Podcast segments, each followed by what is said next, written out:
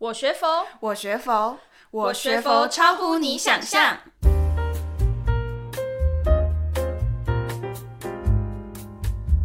Hello，大家好，欢迎收听我学佛超乎你想象。我是主持人刘云，我是 Casey。掌声祝贺一下，恭喜我们即将正式推出我们的频道喽！我真的听说要做佛教类的 Podcast 真的很不容易，应该要准备很久吧。哎，偷偷告诉你哦，自从前阵子 Podcast 流行起来之后啊，不管是做捷运、打扫，还是睡前划手机的时间，我通通都会想要来听一点不一样的 Podcast 节目。哎，一不小心，其实 Podcast 也变成我生活中很大的一部分。我也很好奇，佛教年轻人可以讲什么耶？对啊，当然是从生活开始喽。我觉得要当一位现代年轻人啊，真的是不简单。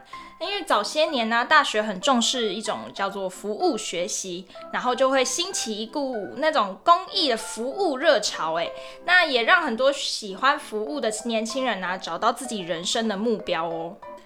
不过啊，这几年好像年轻人里面有多了一个斜杠青年的话题。斜杠青年。是要年轻人边读书边当打工仔吸收知识吗？不是啦，斜杠啊，其实就是那个键盘上面的那个 slash 斜线那一条。简单来说，其实就是一个人不是只是从事一个单一的职业，而是根据自己的其他事业啊，或是兴趣去发展出第二份或是第二份以上的工作模式哦。而且这样他们就可以有多重的职业跟多重的身份来生活耶。说真的，这跟我们主题有什么关系呀？你也太落伍了吧！你知道现在学佛不只是老人家的事情哦，也是有很多年轻人在佛法里找到自己哦。Oh my Buddha，我还真是孤陋寡闻呢。没关系，应该很多人也有这种疑惑吧？学佛的年轻人只能吃素吗？还是只能诵经呢？那我想你应该也是满脑子问困惑跟问号吧？嘿嘿，你很了解我耶。那好，那我要替听众发问：学佛的年轻人都在做什么呢？不是学佛的年轻人可以听我们的 podcast 吗？不管你是哪种信仰，还是各种宗教啊，我们都要和平的共存，当然是没有问题的。只要议题啊，你有兴趣，就可以点开来听哦。那以我来说好了，因为我目前还就读大学。除了本身的专业舞蹈跟唱歌之外啊，我也因为接触了佛光青年团，打开了我很多的视野哦。我在道场啊，跟不同的人学习服务大众，认识了很多不一样职业的人，在这里啊，也开启了我司仪的生涯，也参与了很多国际型的活动，跟全世界的佛光青年交流哦。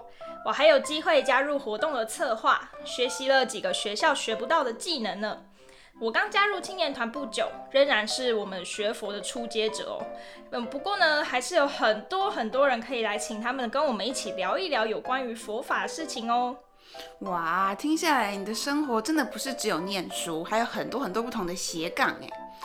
原来佛光青年团可以有这么多不同的面向哦。没错，因此今天的预告集过后呢，我们将借由每一季的内容带给大家不一样的新知哦，一起来听听学佛的年轻人不同的思维吧。当然，听众也可以留言敲碗，想听哪一类的分享，我们可以互相交流交流哦。那我今晚想来点。经典哇！你一点就点到最挑战的耶。对啊，我听网络上有很多法师或是学佛资深者都很能言善道，句句经典的感觉。但我又感觉经典好像很有距离感，我也是似懂非懂，很好奇年轻人对于经典的看法到底是什么？